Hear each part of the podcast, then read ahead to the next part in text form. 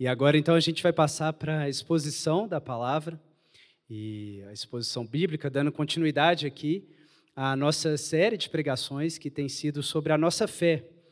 Isso é os fundamentos confessionais da nossa igreja local, que é a partir das formulações básicas da fé cristã, conhecidas aí como símbolos de fé, servem como o fundamento mesmo a partir do qual a gente define a nossa unidade com outras pessoas e outras igrejas.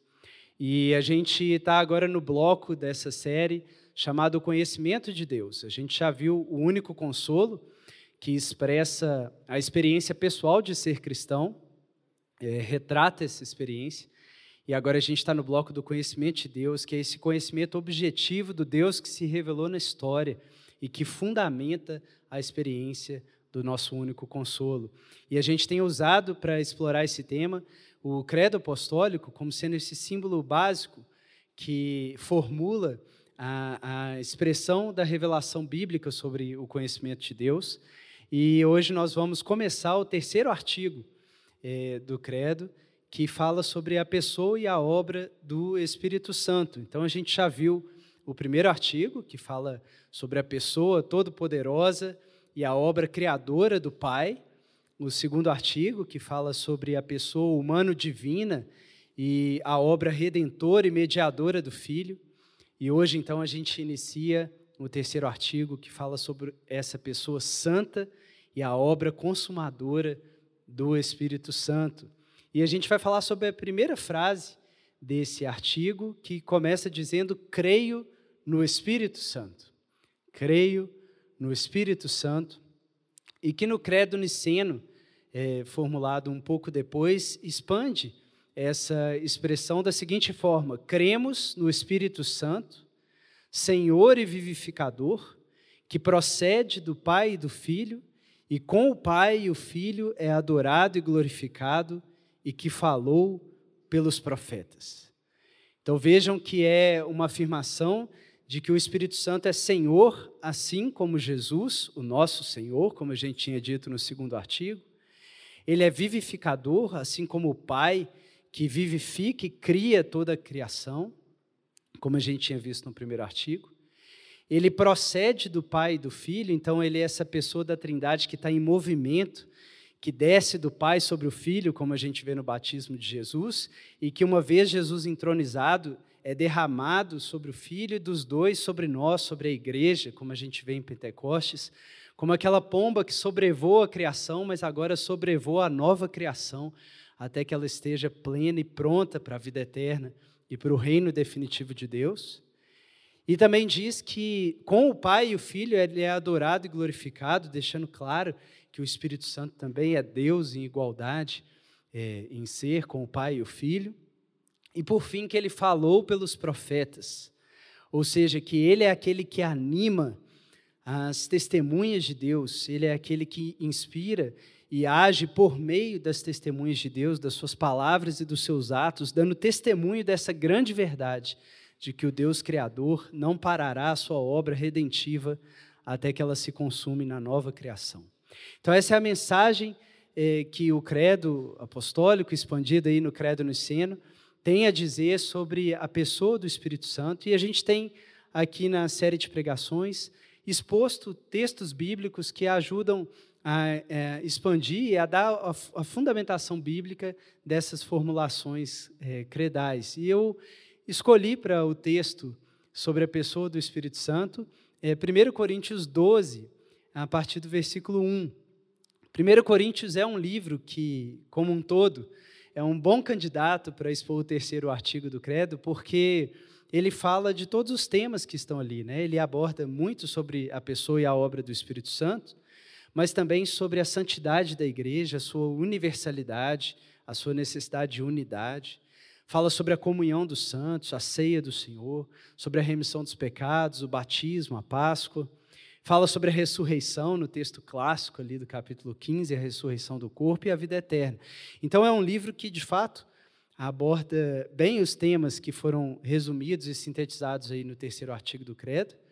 E especificamente esse texto que a gente vai ler, o capítulo 12, a partir aí do versículo 1, ele fala do, do foco da frase do credo que a gente deu, que é esse foco na relação da pessoa do Espírito Santo com a pessoa do Pai e do Filho e dos profetas, aqueles que falam as palavras de Deus, aqueles que são a igreja de Deus, as testemunhas de Deus. É, e mais um motivo também para essa escolha, talvez os mais antigos de casa vão lembrar, esse foi o primeiro texto que eu preguei na Igreja Esperança, antes de ser membro da igreja, convite na época dos pastores, no dia 8 de 6 de 2014, eu expus esse texto aqui na igreja, então para mim é com alegria que eu quero voltar nele. Vamos ler aí então, 1 Coríntios, capítulo 12, a partir do versículo 1 até o versículo 6.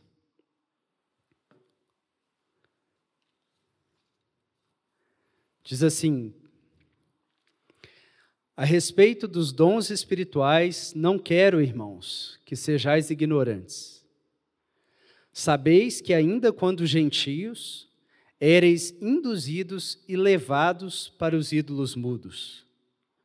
Portanto, vos declaro que ninguém, falando pelo Espírito de Deus, pode dizer: Maldito seja Jesus. E ninguém pode dizer: Jesus é Senhor, a não ser pelo Espírito Santo. Há diversidade de dons, mas o Espírito é o mesmo. Há diversidade de ministérios, mas o Senhor é o mesmo. E há diversidade de realizações, mas é o mesmo Deus quem realiza tudo em todos. Amém. Vamos orar mais uma vez. Pai Santo, nós já tivemos a oportunidade de celebrar o Senhor em Cristo, no louvor, Deus. Relembrar a história, que é a nossa história, Senhor, que nos colocou no relacionamento vivo e verdadeiro com o Senhor. E agora, Senhor, nós queremos ouvir do Senhor. Fala conosco, instrua-nos com a Sua lei, com a Sua palavra, Senhor, para que, quando formos despedidos, possamos voltar ao mundo vivendo conforme a Sua vontade, Deus, manifestando o Seu reino na terra, para que as pessoas saibam que o Senhor é Deus e que a criação é o templo do Senhor, que deve ser purificado para que a glória do Senhor habite em nosso meio, Senhor. Por isso, fala conosco, ensina-nos da Sião Celestial, Senhor. Instrua-nos como nações e povos do Senhor, para andarmos conforme a Sua palavra nos caminhos da nossa vida, Senhor. Em nome de Jesus. Amém. Amém. Irmãos, é, eu posso estar enganado, mas a minha impressão é que o pano de fundo, que ainda consciente ou inconscientemente permanece na cabeça de Paulo, quando ele escreve esses versículos iniciais aí do capítulo 12, é, são as mesas, ou é o tema das mesas que ele vinha abordando aí desde o capítulo 8 até o capítulo 11. Então, nesse trecho aí anterior da carta, Paulo vinha fazendo um contraste entre a mesa dos ídolos e a mesa do Senhor, entre a participação nas comidas e bebidas sacrificadas aos ídolos e a participação na ceia do pão e do fruto da videira dados pelo Senhor, entre o culto pagão e o culto cristão entre a adoração a falsos deuses e senhores e a adoração ao Senhor Jesus Cristo e a Deus Pai, único Deus vivo e verdadeiro. É sobre isso que Paulo vinha falando, é nesse contraste. Veja aí, se você puder, voltar um pouco na sua Bíblia, 1 Coríntios 8, a partir do verso 4. Olha o que, que Paulo dizia. Portanto, Quanto ao comer da carne sacrificada aos ídolos, sabemos que o ídolo no mundo não é nada, e não há outro Deus senão um só. Pois, ainda que existam os supostos deuses, seja no céu, seja na terra, assim como há muitos deuses e muitos senhores, no entanto, para nós, há um só Deus, o Pai, de quem todas as coisas procedem e para quem vivemos, e um só Senhor Jesus Cristo, pelo qual todas as coisas existem e por meio de quem também existimos. Entretanto, nem todos têm esse conhecimento. Há alguns que, acostumados até agora com o ídolo, quando comem da carne sacrificada ao ídolo, se contaminam, pois têm a consciência fraca. Irmãos, a gente precisa lembrar é, qual é o contexto aqui. Né? Paulo está escrevendo para os coríntios, os moradores de Corinto, que eram gentios, não judeus, e, portanto, que tinham um passado pagão, estavam acostumados a frequentarem templos é, idólatras e participarem das celebrações, das comidas e bebidas naqueles templos. E por isso, mais amplamente, a ênfase de Paulo, diferentemente, por exemplo, da sua abordagem aos judeus, que é de mostrar que o cristianismo é a consumação do judaísmo, que Cristo é, realizou plenamente a expectativa judaica, a abordagem de Paulo, ao contrário para os gentios, como os coríntios, é de enfatizar a conversão, a mudança de rota dos falsos ídolos aos quais eles estavam acostumados a adorar, para um único Deus vivo e verdadeiro. E é isso que a gente viu que Paulo estava enfatizando ali no texto de 1 Coríntios 8. Então, o que aparece aí no início do capítulo 12, como a gente leu, veja aí novamente, é Paulo dizendo: olha, a respeito então dos dons espirituais, ou das pessoas, ou coisas espirituais, dependendo aí da, da sua tradução, não quero que sejais ignorantes. Qual é a ênfase de Paulo? Olha, eu sei que vocês têm um passado em que houve uma dimensão de espiritualidade, até de espiritualismo. E eu não quero que agora que vocês converteram, vocês projetem aquela experiência sobre a vida cristã como se o culto cristão fosse só uma adaptação ou uma mudança de forma em relação àquilo que vocês experimentaram, mas a essência fosse a mesma. Não é. Eu não quero que vocês continuem acostumados, como ele disse no capítulo 8, com o ídolo. Ou que vocês tratem das coisas espirituais como se é, elas fossem a mesma coisa da, do contexto pagão, porque não são. Então é assim que Paulo abre esse texto. O que é a verdadeira espiritualidade? Não é aquilo que vocês viveram antes. E o versículo, os versículos 2 e 3, então, acrescentam algo, se de fato esse pano de fundo aí do contraste das mesas é, está por trás né, desse texto, os versículos 2 e 3 acrescentam algo ao que Paulo tinha falado aí do capítulo 8 ao 11, que é o quê? O lugar dos espíritos, especificamente do Espírito Santo, nessas mesas. O lugar dos espíritos e do Espírito Santo na adoração, nessas mesas de adoração. E qual que vai ser a mensagem principal que Paulo vai enfatizar aí nesses dois versículos? Atenção. É que por trás de toda adoração a um Senhor e a um Deus tem um espírito. Vou repetir. A visão que Paulo transmite é que por trás da adoração a qualquer Senhor e Deus tem um espírito atuando naquele movimento de adoração. Olha a linguagem que Paulo usa no versículo 2. Ele fala: Sabeis que ainda quando gentios éreis induzidos e levados para os ídolos mudos. Então, o que Paulo coloca é que, no caso pagão, tinha um poder que levava, um guia que conduzia os coríntios até a adoração idólatra. E no capítulo 10, ali do, do 19 ao 21, ele já tinha deixado claro que quem fazia esse trabalho eram demônios. Olha o versículo 20 do capítulo 10. Antes digo que as coisas que eles sacrificam, sacrificam-nas a demônios e não a Deus, e eu não quero que vocês tenham comunhão com demônios.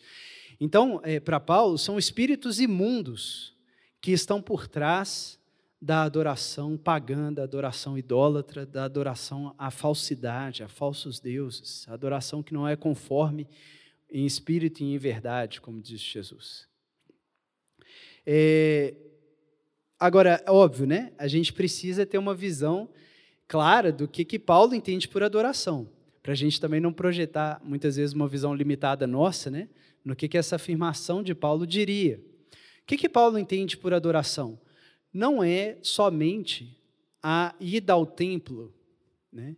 ou na nossa linguagem aqui contemporânea, não é somente esse momento que a gente está vivenciando aqui agora, que faz parte, sim, da adoração, mas é parte dela, que é separar um espaço e um tempo específicos para cultuar né, essa dimensão litúrgica, Não é somente isso que Paulo chama de adoração, e nem mesmo o que os coríntios pareciam estar entendendo, e é o que Paulo vai abordar longamente aí do 12 ao 14, as chamadas manifestações extáticas, né, ou em êxtase. Que, é, por exemplo, talvez você já viu aí no National Geographic, algum canal desses, que muitas vezes nesse contexto pagão, em alguns momentos, é, os adoradores entram em transe, né? E eles têm manifestações é, diferentes. E a gente tem experiências de, de, não exatamente esse transe, mas de ver uma pessoa sendo usada de uma maneira especial por Deus em algum contexto litúrgico, com profecia, com falar em línguas, né? com essas experiências manifestacionais. Mas não é isso também, em primeiro lugar, que Paulo tem em mente quando ele fala de adoração é muito importante. Quando Paulo afirma que por trás de qualquer adoração há um espírito, o que ele tem em mente com a adoração é toda a nossa vida.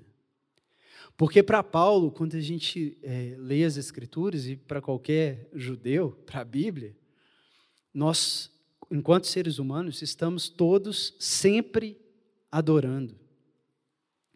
Nós estamos sempre adorando, porque todos os nossos gestos, todos os nossos atos advêm do depósito do nosso coração sobre algo, da expectativa que o nosso coração deposita em alguma coisa. E é por isso que Paulo várias vezes se refere à adoração como nosso andar. É por isso que desde o início da Bíblia essa é a imagem da adoração, né? Adão e Eva andavam com Deus no jardim, Enoque andou com Deus, Noé andava com Deus. É porque essa ideia é o nosso caminho cotidiano, como diz o Salmo 104, o homem se levanta e sai pelo seu caminho. E a maneira como ele vive esse caminho evidencia onde está a sua adoração. Então, para Paulo, nós somos homens litúrgicos, homolitúrgicos, né? Nós estamos sempre prestando um culto, não só nesse momento especialmente dedicado a isso, mas também no nosso cultivo da terra e na nossa cultura. Não é à toa que as três palavras têm a mesma raiz, né? Culto, cultivo, cultura. É porque não só na nossa relação direta com Deus, mas também na nossa relação indireta com Ele, por meio da nossa relação com as coisas criadas, sejam da natureza, sejam das culturas humanas, nós estamos prestando um culto a Deus. Então, Paulo está é, tá dizendo que por trás de toda a nossa vida, nós sempre estamos sob a influência de um espírito. Olha que coisa interessante. Né? A gente costuma pensar assim, ah, quando a gente vê uma experiência manifestacional positiva ou negativa, né, a gente fala, não, aquela pessoa está é, sob a influência de, de um, algum espírito. Mas para Paulo, se a adoração é o todo da nossa vida, e se por trás de toda adoração sempre há um espírito, é, nós sempre estamos sob a influência de um espírito. Isso pode soar estranho, eu sei, mas em que sentido que eu é, quero dizer isso? Por exemplo, no sentido que Paulo fala lá em Efésios. Se você puder, abra aí sua Bíblia, em Efésios, capítulo 2, nos primeiros versículos. Olha o que, que ele diz. Efésios 2, 1. Ele vos deu vida, estando nós mortos nas vossas transgressões e pecados nos quais andastes no passado, no caminho deste mundo, segundo o príncipe do poderio do ar, do espírito que agora age nos filhos da desobediência, entre os quais todos nós também antes andávamos. Então, olha a visão de Paulo sobre o passado pagão dos Efésios, que é a mesma visão sobre o passado pagão dos Coríntios. É que eles andavam no caminho desse mundo. E, ao fazerem isso, eles estavam sob a influência do poderio do príncipe do ar, né, do espírito que ainda atua nos filhos da desobediência. Então é mais ou menos aquela linguagem que a gente usa quando a gente fala assim: fulano cedeu ao espírito dessa época. Ou fulano está muito acomodado ao espírito da nossa cultura, ao espírito dos nossos tempos. Para Paulo é isso mesmo. É que não tem jeito você estar caminhando sem estar animado e, e sempre tem algum espírito te animando. E a pergunta, então, não é se você é, está sob influência espiritual ou não. A pergunta é sobre qual influência espiritual você está. E Paulo responde é, qual é o caso dos cristãos, no versículo 3, lá de 1 Coríntios 12, de novo. Volte lá para você ver. Olha o que diz Paulo no versículo 3. Portanto, vos declaro que ninguém, falando pelo Espírito de Deus, pode dizer: Maldito seja Jesus. E ninguém pode dizer: Jesus é Senhor, a não ser pelo Espírito Santo. Então, Paulo deixa claro que no caso cristão, diferentemente do, caso pagão, o poder que leva, ou o guia que conduz até a adoração do Senhor Jesus e de Deus Pai, não é o mesmo do caso pagão. É quem? O Espírito Santo. E é interessante ele é, usar também a expressão santo, né? porque às vezes Paulo fala só Espírito, às vezes ele fala só Espírito de Deus. Aí ele deixa claro que é o Espírito de Deus e que ele é santo, igual a gente afirma no credo, creio no Espírito Santo. Por quê? Porque, mais uma vez, isso faz um contraste direto com os demônios, que são os espíritos, como a Bíblia diz, imundos. Então, Paulo está dizendo: olha, quem nos conduz a viver toda uma vida de adoração a Jesus e a Deus Pai, ao invés dos ídolos e dos falsos deuses, é o Espírito que é santo, que não é imundo. É esse, o Espírito de Deus, que está por trás da adoração cristã, que contrasta com os demônios por trás da adoração pagã. Agora, mais uma vez, a gente tem que aprofundar no que, que Paulo está dizendo e chamando e entendendo por adoração. Olha como que ele resumiu a adoração aí no versículo 3. Vos declaro que ninguém o quê? Falando pelo Espírito de Deus. E depois, ninguém pode dizer.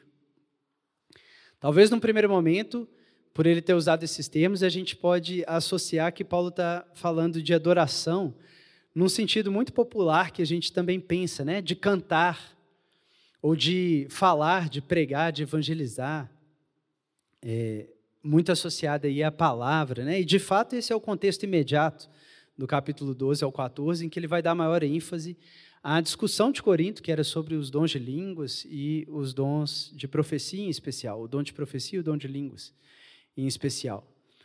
Mas é muito importante dizer é, so, o que que Paulo enfatiza na fala de um adorador cristão. O que, que um adorador cristão vai dizer, de acordo com o versículo 3? Jesus é Senhor.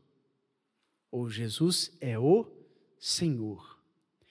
Então, o ponto para Paulo, obviamente, inclui também na adoração o nosso cantar, o nosso falar, o profetizar, o falar em línguas, mas vai além disso, porque, como diz Hebreus é, 13, é um louvor que é o fruto do lábio que confessa o seu nome. Né? Isso que aparece lá em Hebreus 13, 15. Né? Ofereçamos sempre a Deus, por meio de Jesus Cristo, sacrifícios de louvor, que são o fruto do lábio, dos lábios que confessam o seu nome. Então, aqui para Paulo é claro, é que a adoração, a expressão externa, a confissão da adoração externamente, ela é precedida por, pela crença no coração, pela confiança no coração, pela convicção no coração de que Jesus é o Senhor, de que não há nenhum ídolo verdadeiro, de que a única imagem exata do eterno ser de Deus é Jesus. Ele é o Senhor que pode receber a adoração e por meio de quem nós podemos honrar e glorificar o Deus único e verdadeiro. E essa noção dessa conexão de que se a gente crê no coração, a gente vai falar com a boca, é, também está aí presente nas cartas de Paulo a Coríntios. Então, se você abrir aí, é, virar um pouquinho, 2 Coríntios, capítulo 4, versículo 13, olha o que, que Paulo diz. 2 Coríntios 4, 13. Todavia, atenção, uma vez que temos o mesmo espírito de fé, conforme está escrito, cri, por isso falei, também nós cremos, por isso também falamos. Sabemos que aquele que ressuscitou Jesus também nos ressuscitará com ele e nos apresentará convosco. O que, que Paulo está dizendo? É que a nossa fala, assim como essa citação de um salmo de Davi, nós falamos por quê? Porque nós cremos. Então nós não honramos quando nós verdadeiramente temos o Espírito Santo, nós não honramos a Deus somente com os lábios, como Isaías critica o povo da sua época. Mas nós honramos a Deus sim com os lábios, porque isso é uma consequência da obra que o Espírito Santo fez antes no coração. E aí a influência, então, que Paulo diz que o Espírito Santo tem sobre nós na adoração cristã, não é uma influência externa, só de ações, gestos no mundo, mas é primeiramente a regeneração do coração. Como diz Tito, ele nos regenerou. E nos deu uma nova vida. Então ele dá um novo coração que deposita a sua esperança na afirmação cristã, na confissão cristã. E é interessante porque tanto aí quanto na declaração Jesus é o Senhor, qual é a ênfase da confissão cristã? O segundo artigo do credo é que aquele que foi manifestado em carne ressuscitou ao terceiro dia, está sentado à destra de Deus Pai, de onde há de vir para julgar os vivos e os mortos. Jesus, concebido pelo poder do Espírito Santo no ventre da Virgem Maria, é o Senhor, porque Deus o ressuscitou e assim testificou que Ele é o juiz do universo e que todo poder e autoridade foram dados a Ele. Quando a gente é exposto ao segundo artigo, por assim dizer, do credo, o que, que o Espírito Santo faz? Torna aquilo uma convicção no seu coração, abre o seu coração para crer. E quando você olha para Jesus e vê em Jesus o Senhor sobre todas as coisas, é um sinal de que o Espírito Santo é o Espírito sob cuja influência você está e que vai te levar agora a falar e a adorar e a dizer palavras consistentes com essa confissão. É, é isso que Paulo diz, essa parece a teologia da obra do Espírito de Paulo, por exemplo, na, no caso da igreja, né, dos cristãos, obra em Romanos, é, capítulo 10. A partir do verso 8, olha o que, que Paulo diz. Mas o que diz, ou o que dizem as Escrituras? A palavra está perto de ti, na tua boca e no teu coração. Isto é, a palavra da fé que pregamos. Porque se com a tua boca confessares Jesus como Senhor e com teu coração creres que Deus o ressuscitou dentre os mortos, serás salvo da idolatria. Pois com o coração é que se crê para a justiça, e com a boca se faz confissão para a salvação. Porque a Escritura diz: todo que nele crê nunca será envergonhado, pois não há distinção entre judeu e grego, porque o mesmo Senhor é o Senhor de todos, rico para com todos os que o invocam, porque todo aquele que invocar o nome do Senhor será salvo. Qual é então a obra dessa pessoa do Espírito Santo? é nos tirar da invocação a ídolos mudos que nada são, que não estão vivos, como diz o Salmo 115, tem boca, mas não falam, tem nariz, mas não cheiram, tem olhos, mas não veem, tem ouvidos, mas não ouvem. É nos tirar dessa adoração de falsidades mortas, mudas, como Paulo falou em 1 Coríntios, ídolos mudos, e nos levar a invocar, a adorar, a chamar, a orar por Jesus aquele que vivo está. A gente chama não por uma espiritualidade mística, esotérica, mas a gente invoca o nome de Jesus, a gente ora em nome de Jesus, porque nós cremos e confessamos que Deus o ressuscitou dentre os mortos e que, portanto, ele está vivo, e ele tem um ouvido para ouvir, ele tem um olho para ver, ele tem uma boca para falar. E por isso nós podemos nos dirigir a Ele, e essa adoração é real, ela não é vazia, ela não é falsa. Agora, é claro, na visão bíblica é, mais ampla, aquilo que a gente crê com o coração e que a gente fala com a boca, vai se mostrar também em obras consistentes. Né? Tiago, é, classicamente, quem é, deixa claro isso, enfatiza isso, né? que se a gente diz que a gente tem essa fé e essa confissão que nos leva a invocar o nome do Senhor, não dá para ser como Simão, o mágico, que queria invocar o nome de Jesus e ter o Espírito Santo, mas não tendo uma vida consistente com isso. O Espírito Santo faz a obra completa. Ele te leva a crer no coração, a confessar com os lábios e a ter uma vida que é consistente com essa confissão. É a obra da santificação do Espírito. Ele aplica a salvação na nossa vida e vai nos santificando. Para nós termos uma vida que corresponde àquilo que a gente confessa. Então, em resumo, qual que é a mensagem de Paulo aí no versículo 3? É que quem tem o Espírito não nega essa confissão. Não é que a pessoa não possa dizer da boca para fora, Jesus é o Senhor, mas é que é, quem tem o Espírito não vai negar com as suas palavras e com a sua vida a realidade de um coração que creu em Deus.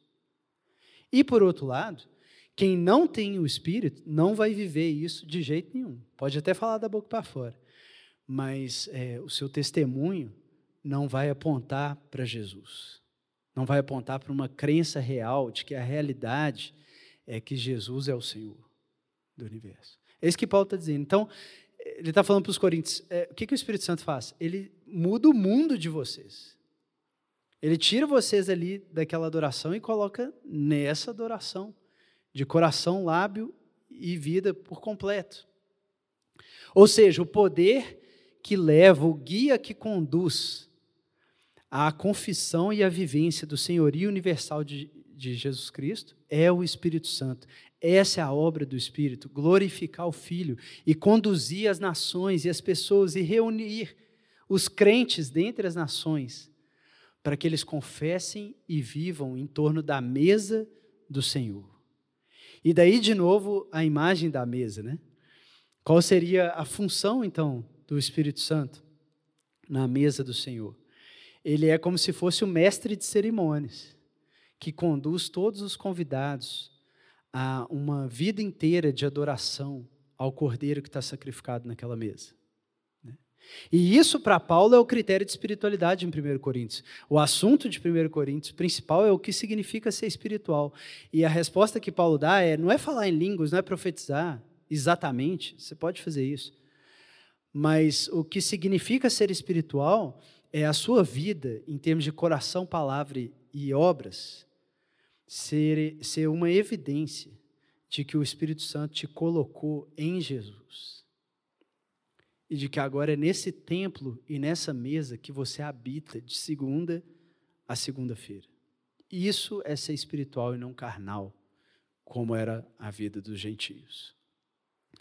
Então, é, essa relação do Espírito Santo com os profetas, né?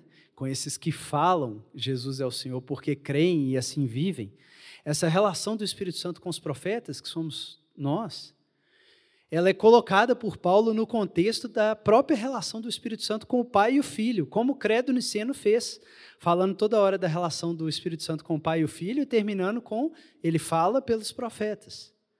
É o que Paulo faz aí nos últimos versículos do nosso trecho, versículos 4 a 6. Olha como que Paulo vincula a atuação do Espírito Santo em nós com a sua relação com a atuação da, do Pai e do Filho. Versículo 4: Há diversidade de dons, mas o Espírito é o mesmo. Há diversidade de ministérios, mas o Senhor, Jesus, é o mesmo. E há diversidade de realizações, mas é o mesmo Deus, Pai, quem realiza tudo em todos. Então, o que, que Paulo está dizendo aqui, né?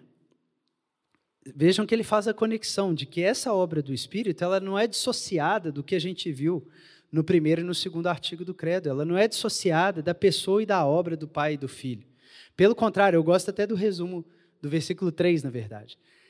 Aquele que fala pelo Espírito de Deus confessa Jesus. Olha o resumo. Pelo Espírito de Deus Pai confessa o Filho.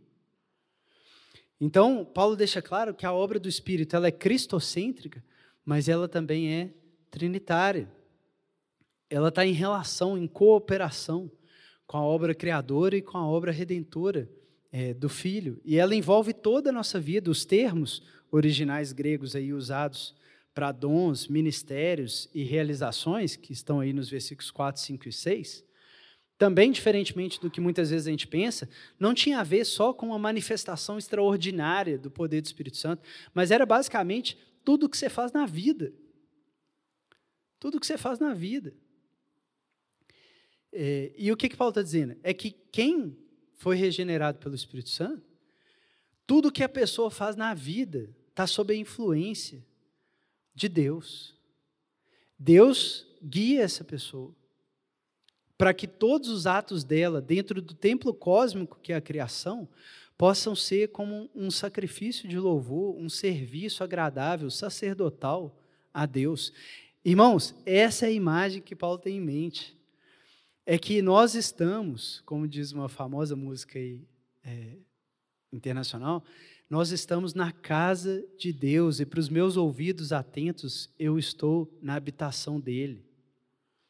Nós estamos dentro do templo de Deus e isso que o Espírito Santo te faz reconhecer é que você está dentro do templo de Deus e todos os seus movimentos dentro desse templo, do qual não tem jeito você sair, porque é a própria criação, todos os seus movimentos ou vão ser uma profanação desse templo, ou vão ser a oferta de um sacerdote real, que serve ao verdadeiro Deus. E é por isso que, por exemplo, Paulo fala em Colossenses 3,17, que tudo quanto fizerdes, tanto em palavras quanto em obras, façam isso dando graças a Deus por meio de Jesus Cristo. Porque essa é a visão de Paulo, é que você está no templo. E aí tudo que você realiza no templo, você oferece por meio de Jesus a imagem exata de Deus ao Pai.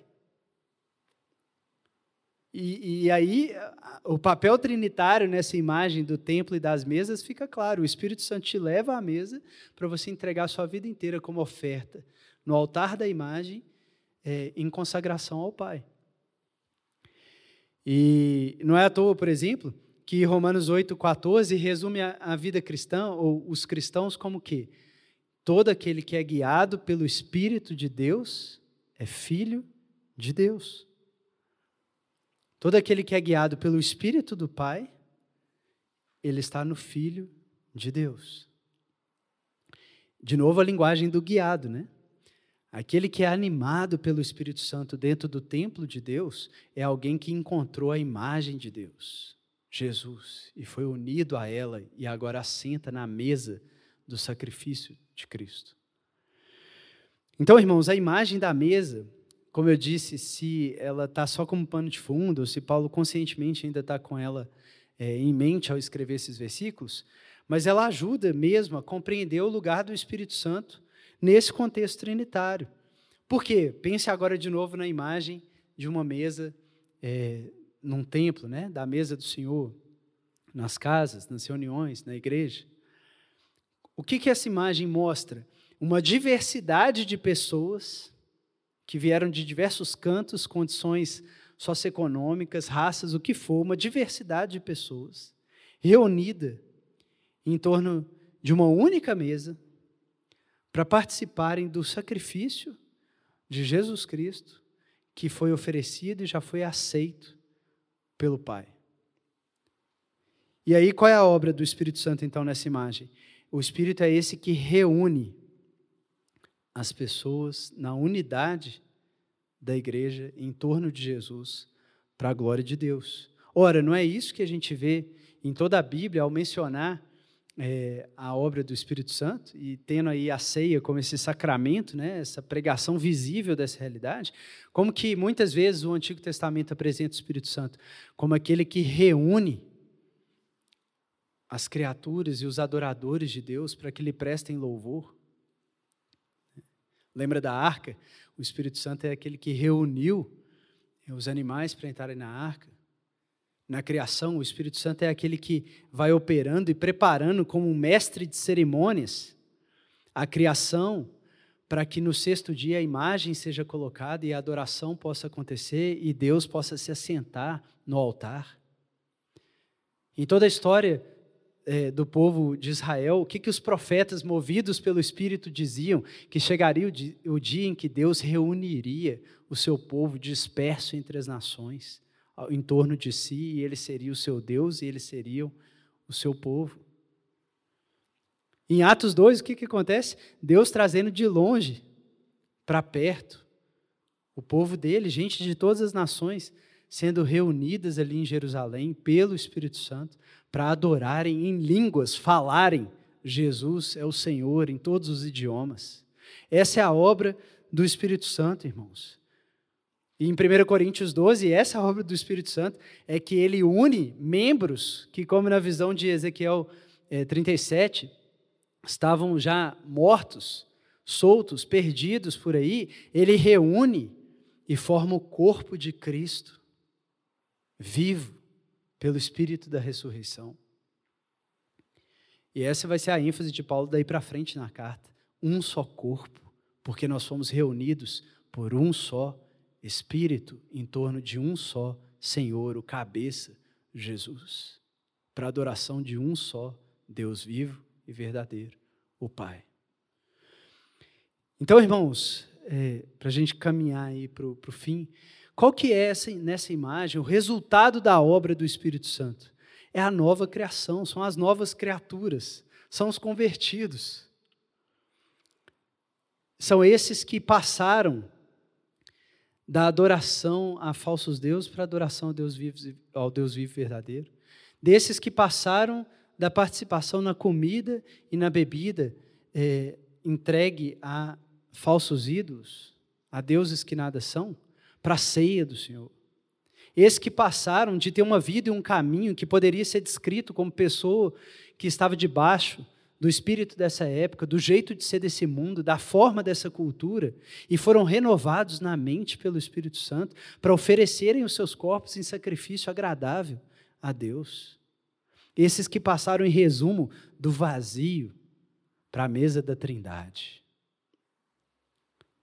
Isso que o Espírito Santo faz. Aplica a obra redentiva do Filho a toda a criação realizada pelo Pai, para que aqueles que foram chamados pelo Pai participem da sua vida eterna.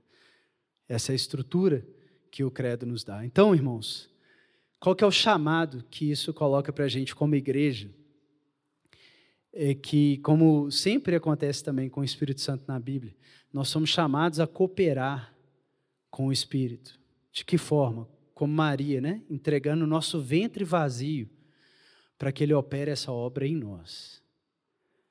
Para que Ele também opere em nós a unidade em torno de Jesus. Não um espírito, que, como Paulo diz em 1 Coríntios, é, é um espírito é, divisionista, de separar a igreja, de colocar a igreja em torno de outras mesas e outros nomes que não de Cristo mas um espírito que reúne as pessoas em torno de Jesus.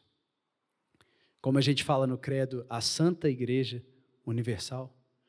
Não um espírito que foge simplesmente para a mesa do Senhor, mas que traz as pessoas à mesa do Senhor para que elas participem de uma refeição, sejam fortalecidas e possam voltar ao mundo para exercerem seu ofício sacerdotal, anunciando que Deus está presente.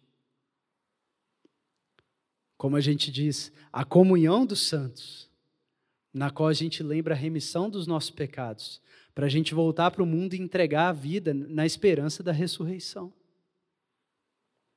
e da vida eterna.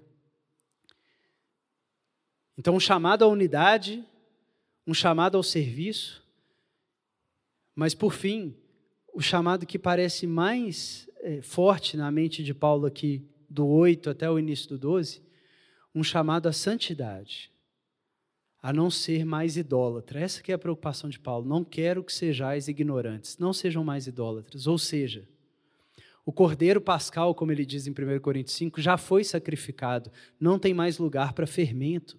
Não dá mais para participar da mesa do Senhor e da mesa dos ídolos.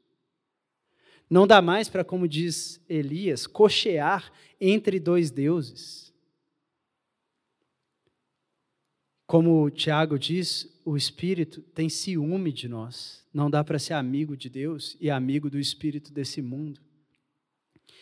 O Espírito Santo, irmãos, quer nos mover para a gente não dar lugar ao diabo, num sentido bem mais amplo do que o que geralmente a gente fica se referindo, né? como as brechas. Mas ele, ele quer nos mover para a gente ter uma vida inteira, toda a vida, dedicada em um único altar a um único Senhor e a um único Deus. Por isso, como Paulo resume, quer bebais, quer comais, ou façais qualquer outra coisa, quer você esteja na mesa do Senhor, comendo e bebendo, quer você esteja em qualquer outro lugar fazendo qualquer outra coisa. que a sua vida seja marcada pela influência do Espírito Santo, que dá glória somente a Deus. Por isso, se a gente diz que a gente vive no Espírito, como Paulo também diz, andemos também no Espírito. Amém. Vamos orar. Pai Santo, obrigado pelo Espírito Santo por ter enviado essa pessoa da Trindade que procede do Senhor e do seu Filho Jesus para nós, para que Ele nos conduza e nos leve até o Senhor, para que Ele nos faça reconhecer em Jesus o mediador, em quem nós podemos ser unidos e assim entrarmos novamente na sala do trono do grande templo do Senhor. Obrigado pela obra de regeneração do nosso coração, que colocou um louvor nos nossos lábios e que tem santificado toda a nossa vida, as nossas obras, Senhor. Obrigado, Espírito Santo, pela Sua presença, pela comunhão que nós temos com o Senhor e por ter nos inserido na comunhão com o Pai e o Filho. Obrigado porque é, o Criador participou da nossa condição para que nós pudéssemos participar da condição de Deus. Porque nós já temos em nós a semente de Deus, que é a garantia de que um dia nós teremos o fruto pleno da vida eterna de Deus para sempre, Senhor. Obrigado por essa obra, Espírito Santo, por ser desde a criação o vivificador, esse que realiza a palavra da vontade de Deus esse que efetua até a consumação, quando finalmente o Senhor pode pousar, o Senhor efetua a consumação da vontade de Deus, até que a nova criação esteja plena, e o Senhor repouse mais uma vez sobre a cabeça do seu filho, de cuja imagem nós partilharemos plenamente, Senhor. Ajuda-nos, Deus, a cooperarmos com os nossos ventres vazios nessa obra de unidade em torno de Jesus, de participação no sacrifício de Jesus na esperança da ressurreição e de santidade, fidelidade exclusiva ao Senhor. Senhor, os nossos caminhos que orbitam em torno de outras mesas, segundo o espírito de outra cultura, Senhor. Em nome de Jesus. Amém.